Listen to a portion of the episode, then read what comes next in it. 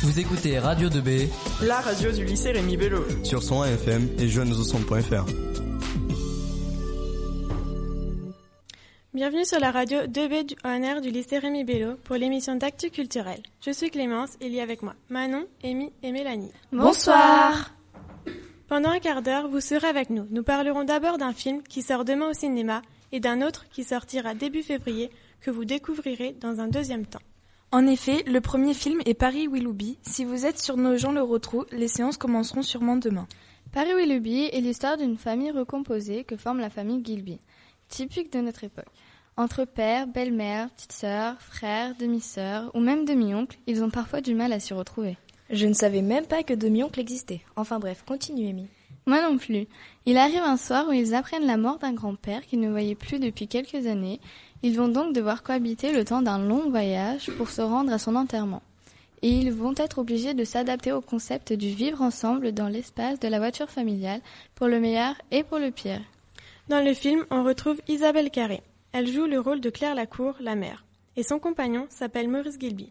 C'est l'acteur Stéphane de Groot qui a d'ailleurs joué dans Superchondriac et Une heure de tranquillité, tous les deux sortis en 2014.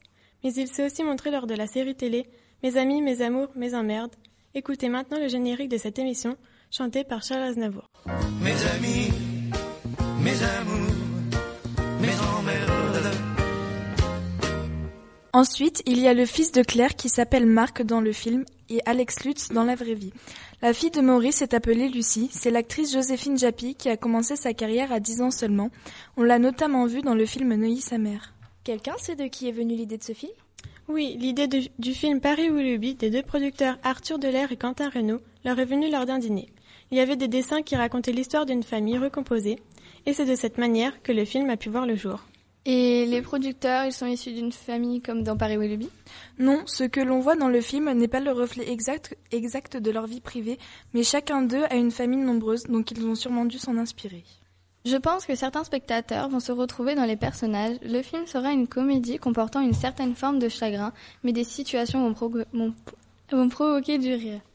Ont-ils été inspirés par d'autres films pour sa production? Je pense que certains spectateurs vont se retrouver dans les personnages. J'ai hâte d'aller au cinéma. Nous allons à présent parler du nouveau film Alvin et les Chipmunks qu'ils ont appelé À fond la caisse. Ce sera le quatrième film de ce dessin animé qui a cette fois été réalisé par Walt Baker. Donc pour ceux qui découvrent, Alvin et les Chipmunks, c'est un groupe de musique fictif créé aux États-Unis dans les années 1950. Il est composé de trois tamias, dont des écureuils, soit des chipmunks en anglais. Alvin, Simon et Théodore, c'est leur nom. Les chipmunks ont une voix très aiguë. On va tout d'abord faire le récap des films précédents. Dans le premier film, il y a trois petits écureuils appelés Alvin, Simon et Théodore qui savent parler et chanter. Ensuite, il y a Dave, le père adopté adoptif des Chipmunks qui rencontre Yann, un producteur, pour lui présenter une chanson, mais Yann la refuse. Dave veut alors convaincre Yann que ces trois écureuils seraient le grand succès, mais l'audition se passe très mal car le trio a le trac. Il arrive un soir où Yann se rend compte que Dave n'aurait pas, pas tort du succès des Chipmunks. Yann veut récupérer les écureuils, mais Dave pense qu'il va plutôt les exploiter. En effet, les Chipmunks vont se retrouver chez Yann. Ils vont commencer à fatiguer. Mais Dave ne va pas se laisser faire et parviendra à se faufiler pendant le concert. Quand les Chipmunks verront Dave, ils comprendront que Yann leur a menti et ruineront le spectacle. Pour qu'ils échappent définitivement à Yann, ils créeront des sosies.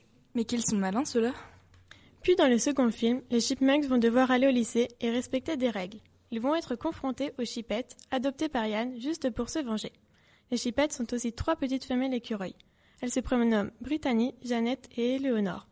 Une fois de plus, Yann perd sa fortune. Les filles échappent tout comme les garçons ont fait dans le premier film, en se déguisant. Le pauvre Yann, il n'y arrivera jamais. Dans le troisième film, Yann travaille maintenant comme un employé sur le navire de croisière. Les Chickmunks et les Chipettes partent en croisière avec Dave pour des vacances en famille. En vacances sur un bateau de croisière, Alvin, Simon, Théodore et les Chipettes font les 400 coups. Lorsqu'ils échouent sur une île déserte, ils profitent de ce décor paradisiaque pour faire ce qu'ils préfèrent, chanter et danser. Là-bas, les Chickmunks rencontrent Zoé, une aventurière coincée dans l'île depuis 9 ans. Si on échoue sur une île déserte, on peut y rester un bon bout de temps. En effet, c'est encore au tour de Dave et Yann de, chercher les Chipmunks. Dave finit par les retrouver et Alvin s'excuse. Un hélicoptère finit par les rassembler.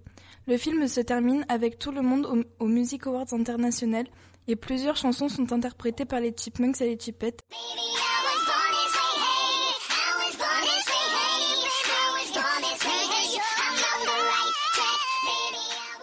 Revenons à notre film. Voici en quelques mots le synopsis du film. C'est après une série de malentendus qu'Alvin, Simon et Théodore comprennent que Dave va demander sa petite amie en mariage, ami-ami, et risque de les abandonner.